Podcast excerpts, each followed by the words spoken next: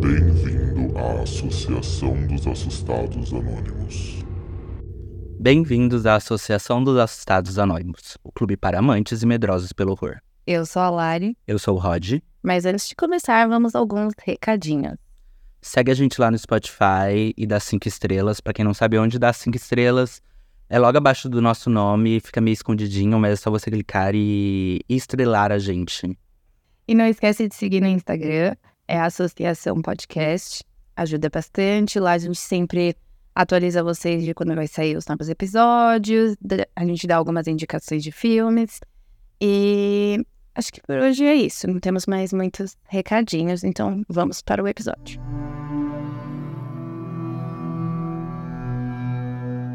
Hoje vamos falar de um assassino que ficou muito conhecido por suas mensagens codificadas, crueldade com os assassinatos e muito mistério envolvendo quem ele era, o Zodíaco. Esse assassino originou o filme de 2007, também chamado Zodíaco, estrelado por muita gente famosa, como o nosso querido e gostoso Jake Gyllenhaal. Não sei se é assim que se pronuncia, mas é, para quem não conhece ele, ele fez alguns filmes da Marvel. Temos também no filme o Mark Ruffalo e o Robert Downey Jr., que também são da Marvel, nosso querido Hulk e o nosso querido Iron Man. E o filme foi dirigido pelo David Fincher, de Clube da Luta e Seven, Sete Pecados Capitais. Então hoje a gente não vai falar apenas do caso do Zodíaco, mas também do filme, mostrando o que tem de real no- dentro do filme, que foi alterado, e também algumas atualizações do caso real.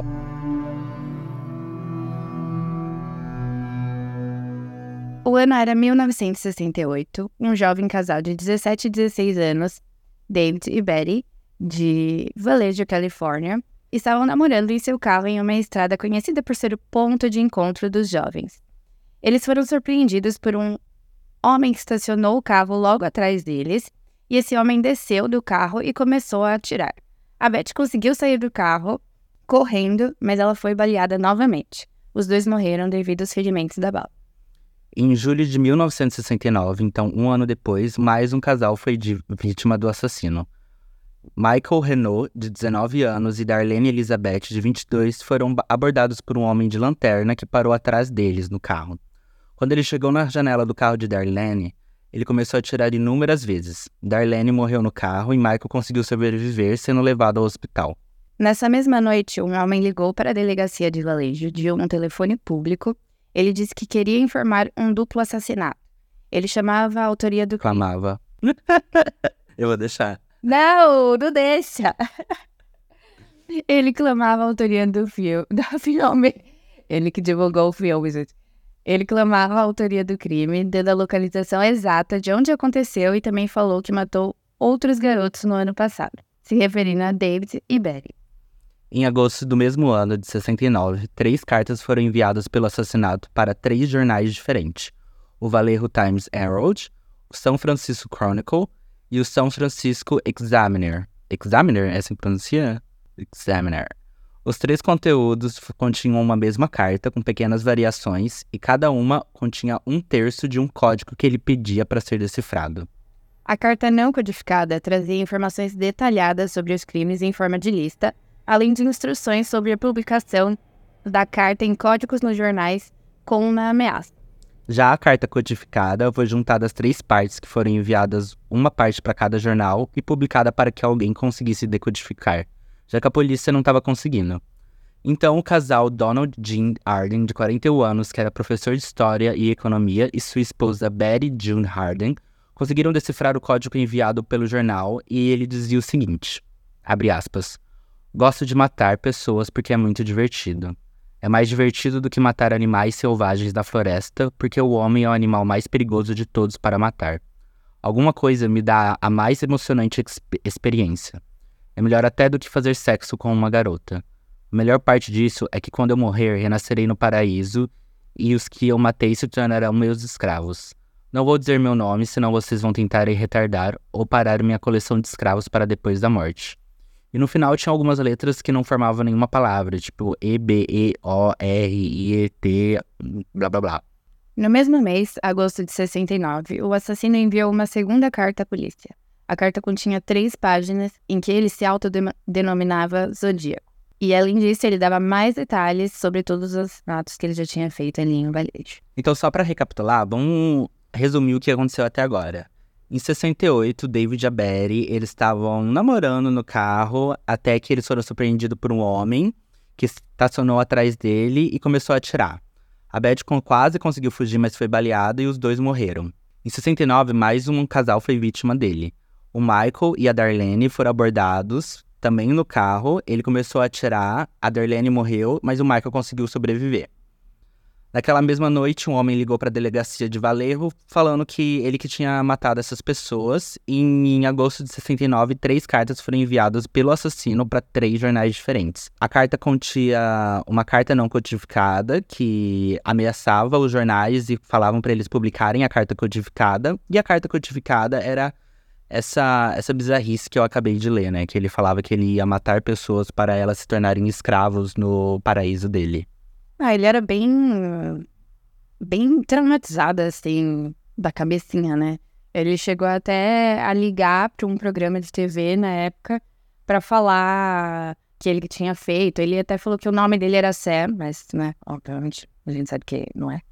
E ele dava detalhes, ele falou que ele tava com muita dor de cabeça, que ele precisava fazer isso e, e que ele precisava matar as pessoas. Enfim, ele começou a falar umas coisas bem mórbidas ao vivo, assim. E. Enfim. Parecia que ele gostava muito de atenção, né? É, ele era bem carentinho, assim. Eu tenho minhas opiniões sobre esse serial killer, mas depois a gente fala. Em setembro daquele mesmo ano, 1969, um casal de estudantes chamados Brian Hartnell e Cecilia Shepard estavam passeando por um lago para um piquenique.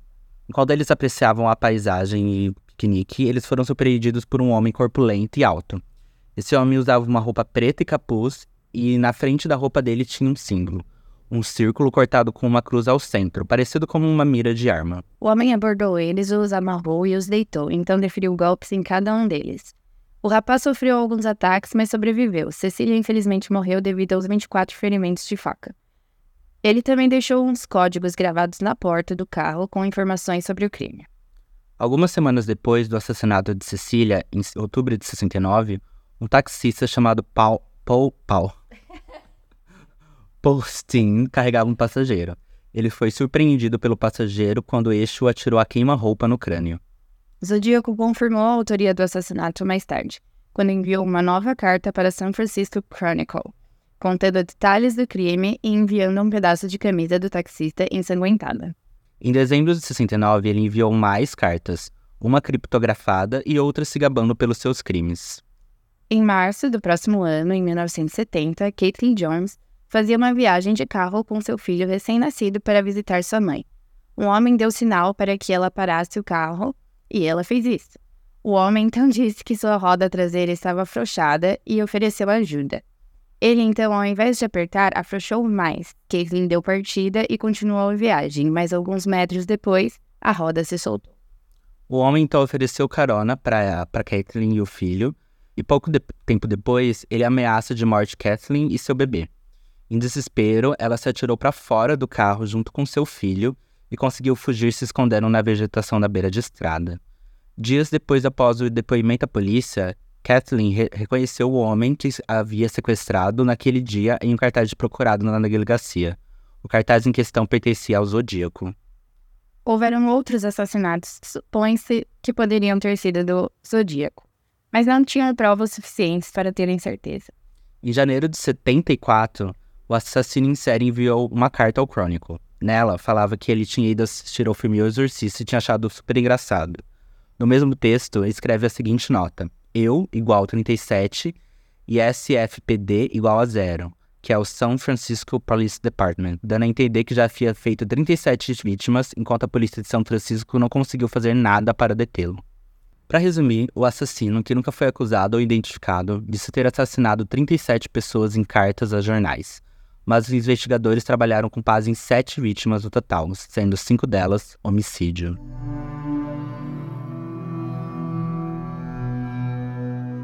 Vou. O que, que, você acha desse. Eu sei que você gosta desse. É, desse. assassino. É, eu tô, tava vendo até onde você iria. Não, que você gosta desse caso, né? Você já tava ali trazendo pra gente, enquanto nos bastidores, gente. A gente já tava meio que pensando em qual seria o que a gente podia abordar aqui pra vocês.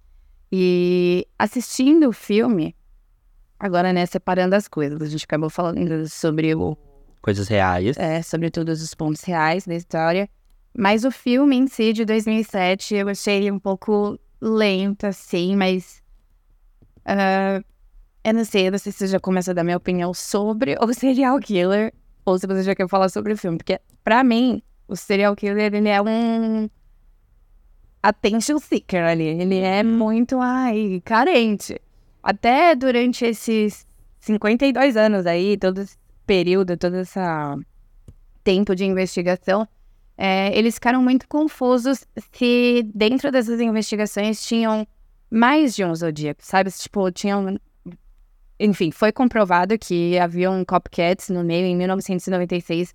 Um deles foi. é, ele confessou que ele tinha se inspirado no livro do Robert, mas O livro do Robert, que é que o que gerou o que filme. gerou o filme Zodíaco e é o jornalista que cobriu o caso. Exato. Mas eu sinto que dentro dessas investigações pode ter mais de uma pessoa que queria atenção, queria essa fama que o Zodíaco tinha, sabe? Sim, muita gente enviava cartas falsas e aí tinha todo esse trabalho pra Investigar ali. investigar. E até a própria investigação tem várias coisas bizarras, como por exemplo, o principal investigador, que agora eu esqueci o nome do caso, ele, ele mesmo enviava cartas aos jornais elogiando a própria investigação.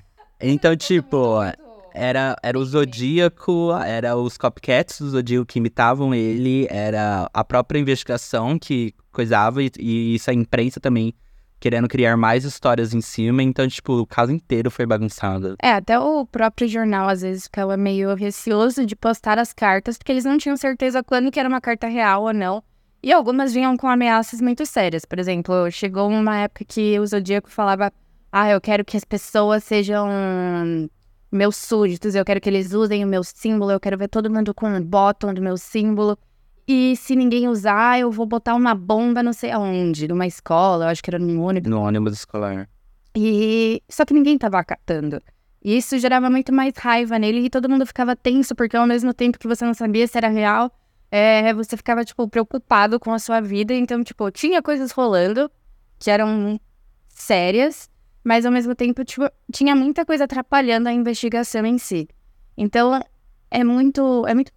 É, para mim, assim, meu sentimento com esse caso é muito bagunçado, porque, tipo, eu não sei quando que eu posso confiar mesmo. Até chegou um momento da investigação que o jornalista ele fala, tipo, uma das cartas que ele. Uma não, né? Acho que tinha umas três cartas que ele tinha recebido que os fatos que o Zodíaco estava trazendo eram pontos que a própria polícia já tinha reportado sobre X caso. Então, Uhum. tipo, ah, tinha, vai, um homicídio ali na, na esquema. A polícia passava como se fosse só um, um caso de polícia normal, e aí depois o Zodíaco ia lá e confessava com pequenos detalhes que a polícia já tinha O Zodíaco, entre aspas. é, então, então não dá pra saber exatamente. Foi um caso bem conturbado, assim, para os Estados Unidos, porque tinha em outros pontos, né? Não foi só ali na Califórnia, acho que tinha em algumas, alguns lugares ali perto que estavam acontecendo as mesmas coisas e as polícias se conversavam. Então, bora falar do filme, já que o filme inteiro trata sobre a investigação e não no, no, do ponto de vista do assassino. Sim. Então, basicamente, esse filme tem na HBO Max, gente, chama Zodíaco, de 2007, dire- dirigido pelo David Fincher. Basicamente, o filme acompanha a história do personagem do Jake Gyllenhaal, e, e ele é um cartunista na... na No Chronicle. no Chronicles, São Francisco. Francisco Chronicle. E o Zodíaco começa a matar, ele envia a carta pra essa. pra essa. pra esse jornal, junto com a dos outros dois jornais, aquela primeira ca- carta lá, que uma parte era codificada e outra parte não. E ele começa a se interessar pelo caso e vira amigo, colega do principal jornalista em questão, que é representado pelo Robert Downey Jr., que também é o Robert na vida real, não é? Exato, exato. É, o ponto interessante ali que o David fez, né, o diretor fez dessa evolução, ele foi muito fiel a todos os pontos do caso. É, dá pra perceber como ele foi muito imparcial até na. é, enfim, na- nas deduções de quem poderia ser o, o assassino ou não. Tipo, ele foi super cético com isso, ele não quis apontar dedos pra ninguém, então até. Spoiler alert. Mas no filme, tipo, não fala, tipo, ele não chega a apontar o dedo pra ninguém especificamente. Tem, sim, uma pessoa que, na época, tava mais ali em alta pra ser o principal suspeito. Mas o filme acaba virando uma abordagem mais psicológica, de evolução do, do cartunista, que é o personagem do Jake. Que eu falei errado, ele é o Robert que originou o livro. Né? E não o, o Robert. Downey Jr. Porque ele ficou muito fissurado e é, é esse o ponto ali do filme. Tipo, ele ficou. eh, Começa o filme, ele entrando aos poucos, né? Vendo as movimentações ali da, da investigação. Mas é, tem até uma, uma questão assim é, cinematográfica que no começo do filme as cores eram até mais quentes ali dentro do, do escritório do jornal tinham pilastras é, da cor amarela, tinham elementos nas cenas de cores mais quentes, é, que era para representar mesmo essa ansiedade calorosa de desvendar o mistério. Então, é ali quando o personagem do Jake tá super em alta, tipo, tá super se envolvendo mais. E aí chega um pico de, de tempo que as pessoas começaram a, tipo, se acostumar. Ele não desvendava nunca, o, o caso não ia desenrolando, tipo, eles não conseguiam desenrolar mais é, suspeitos. É, e aí chega nesse pico do filme, onde só o Jake tá, tipo, super querendo saber. É, super querendo, tipo, desvendar o mistério, só que já tá meio apagado. A própria polícia já não tá mais querendo aprofundar nas investigações. E aí as, co- as cores vão ficando mais frias para representar que esse esse universo ali já tá mais apagado no, no- na, na própria população. As pessoas já não estão mais querendo é, aprofundar muito nesse caso.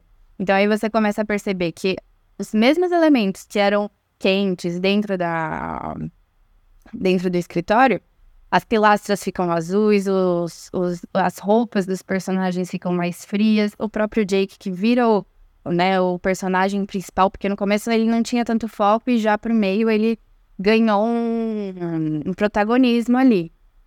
E ele começa a usar uma jaqueta azul. É, enfim, são detalhes assim que o David conseguiu aplicar para mostrar essa evolução psicológica do, do personagem do Jake. No geral, assim, o que você achou do filme? Tipo, gente, esse filme é um pouco longo. Ele tem duas horas e meia por aí de duração, né? E ele não é terror, ele é um, um filme de investigação policial, na minha opinião. Tipo, mais do que até suspense, porque ele não tem. Porque, tipo, ele não mostra. Ele mostra as mortes, só que de um jeito muito rápido e ele não cria uma- um suspense pra morte, sabe? É, é meio que, tipo, a morte dada jornalisticamente, eu diria. Sim, sim. Eu acho que até a parte que tem mais tensão assim é logo no começo, quando eles mostram o casal no, no carro. Outra cena que eu gostei muito foi a da mulher no, no carro com o bebê. Essa hora eu gostei bastante, mas eu achei que ia ter mais emoção. E é o que você falou, tipo, é só um, um reporte ali do que, que aconteceu. Mas, na minha opinião, esse filme foi bem. Ah, bem básico, assim. É realmente pra quem tem interesse no caso e entender exatamente, tipo, o que aconteceu passo a passo ali, sabe? É, quem gosta de filmes de investigação policial ama esse filme. Tipo, eu tava falando com, com a Belle, uma amiga minha, ontem, e eu tava assistindo o filme, né? E ela falou, mano, esse filme é meu comfort food, sabe? Quando eu tô, tipo, tristinho, eu coloco ele pra assistir. Eu fiquei, mano, como assim? Esse filme que não acaba nunca é o seu comfort filme. Porque, é, no caso, o meu comfort filme é pegar filmes de terror de baixo orçamento pra ver, né? Então eu não posso julgar muito.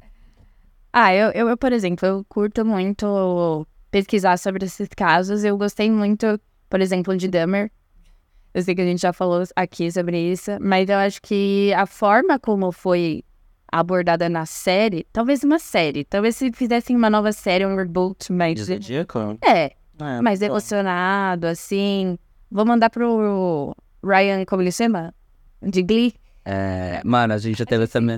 o- Não é Ryan Gosling, Ryan Murphy. Talvez se ele pegar esse caso, que ele tá começando a, a fazer essa trilha de, de filmes e séries de personagens reais, talvez ele consiga fazer uma coisa boa ali. E o Ivan Peters podia ser o Robert. Chegar. Não, ele seria o cartunista Ah, tá. e não o assassino. Não, porque, coitado, esse menino só pega Personagem. Problemático. personagens problemáticos. Mas eu acho que é isso. E o seu momento favorito do filme? Meu momento favorito do filme foi quando acabou, porque eu finalmente estava livre daquelas duas horas e meia. Mas. Ah, isso foi uma cena que eu gostei. A cena que o personagem de Jake Gyllenhaal, o Robert, e a futura esposa dele tem o primeiro encontro. Que ele tá todo confuso, confusinho. Tipo, é muito fofo. Porque, nossa, gente, eu tenho um tesão pelo Jake Gyllenhaal. Que, meu Deus do céu. E ele fazendo um personagem de nerd bobo, então. Nossa. Ah, ele é um ferido. E é um querido mesmo, nossa. Adoraria dar um abraço nele. E abraço. Que abraço. Bom, gente, é isso? É isso, temos. Round one. Fight! Bom, galera, agora a gente vai pro quadro Duelos, o quadro que a gente faz um duelo sobre dois personagens icônicos do terror. Sejam eles assassinos, ETs, Final Girls, qualquer dupla do universo de terror. No episódio de hoje a gente vai falar sobre Michael Myers, de Halloween, e o Leatherface, de O Massacre da Serra Elétrica. E aí, Lari, uma batalha até a morte, quem você acha que venceria?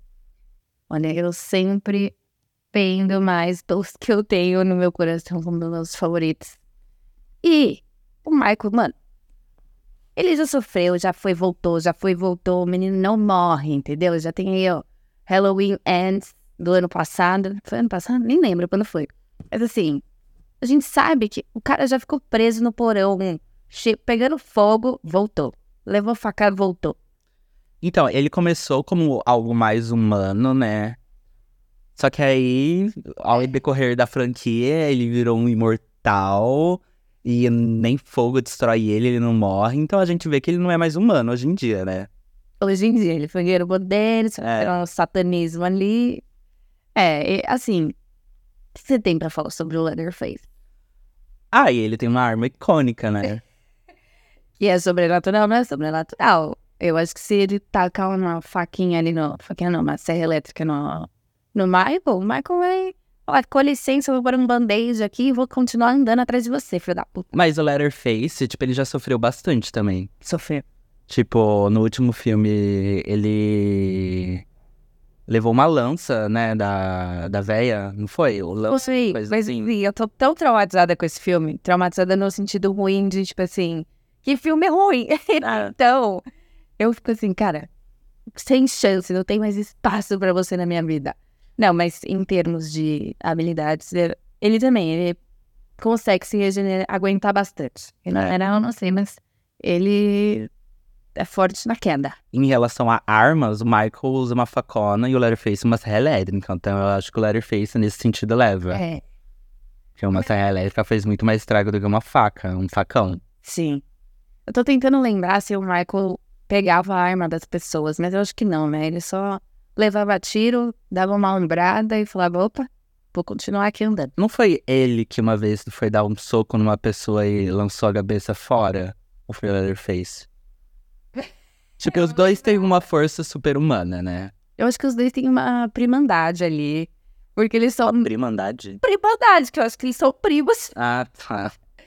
Eu acho que eles são bem parecidos. Eles têm um nível muito parecido de aguentar. Será que tem alguma coisa? Você deveria ter visto que eles não têm uma coisa ali de inspiração um no outro. Não sei quem vem primeiro. O Leatherface, né? 1974. Ai, coitado do Michael. Perdeu, então. E- a própria cópia melhorada. Às vezes a cópia é melhorada.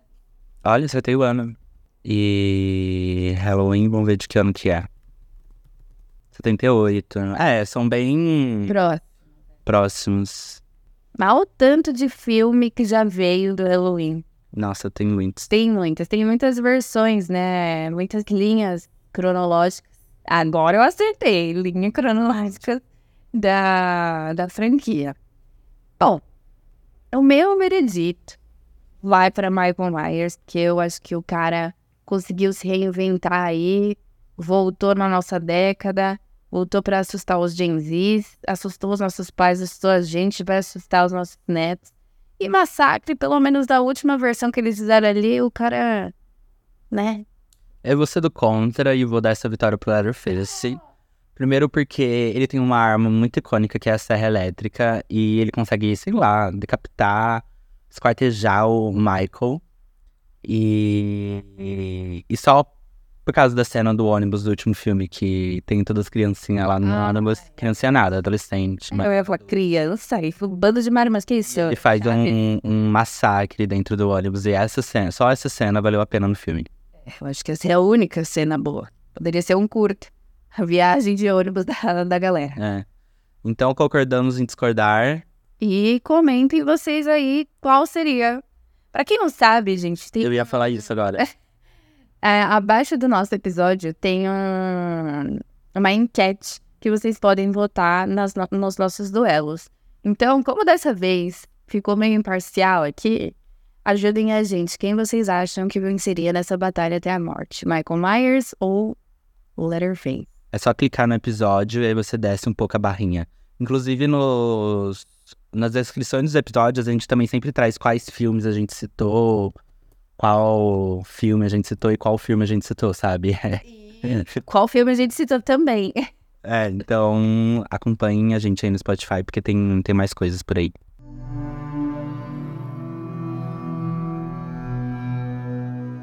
Bom, gente, agora para finalizar o nosso episódio, vamos com mais um conto bem assustador, bem quentinho para vocês finalizarem esse episódio com um sustinho. Eu sempre tive muito medo de palhaços, mas como minha mãe sempre amou espetáculos de circo, eu sempre acompanhava. Havia um circo na cidade naquela época, e eu já estava com os nervos à flor da pele e eu sabia o que estava por vir. O grande dia chegou e eu estava ma- ainda mais nervosa, porém, amo muito minha mãe, e o fato de ela estar animada me tira um pouco esse nervosismo. Acho que minha mãe gosta tanto de circos, pois a faz lembrar da infância, a época mais feliz da vida dela. Por mais que ela tenha tido sempre uma vida feliz, isto é, até papai morrer. Logo depois que saímos de casa, começa uma forte chuva, daquelas que me dão medo, mas minha mãe insiste continuar. Chegamos ao circo e nos sentamos nos lugares mais próximos do palco, o que me deixa aterrorizada. O espetáculo começa. Tudo estava indo muito bem, só os velhos e bobos palhaços de sempre. Até que uma coisa muito estranha me pega de surpresa. Havia um palhaço, medonho, me encarando, dos fundos do palco, olhando diretamente para mim, com o olhar mais que penetrante. Eu pude sentir na alma. Logo fiquei inquieto e minha mãe logo percebeu o que se passava. Mas posso dizer que contornei a situação e me mantive no controle. O espetáculo acabou. A chuva ainda continuava. Como o circo estava instalado em um lugar alto, minha mãe estava com receio de dirigir rápido. Seguimos na estrada com o rádio ligando e a chuva caindo forte lá fora. Estava indo tudo bem, mas como eu estava sentindo, algo fora do comum aconteceu. Eis que na estrada surge a imagem do palhaço, o mesmo que estava me encarando nos fundos do palco. Minha mãe freia bruscamente, então não foi só eu que ouvi. O que eu pensei que fosse uma visão de relance fica lá, parado, encarando o carro com olhos observadores. Não se mexe, apenas fica lá, imóvel. Ele some. Assim que o palhaço some, o pedaço de asfalto que estava à nossa frente cede em um desmoronamento de terra. Meu pai morreu em um desmoronamento de terra. Até hoje, nunca mais tornei a ver o palhaço que salvou minha vida. Nunca mais frequentei um circo. Você achou esse conto com final feliz? É, então, eu fiquei esperando um trágico acontecimento acontecer e foi feliz. Ai, gente, não gosto de coisa feliz, não. Viu, gente? Nem sempre o conto precisa ser medonho. Você que tem medo de palhaços, ele pode salvar sua vida um dia. Então é isso, gente. Obrigada. Até a próxima, galera. Beijos.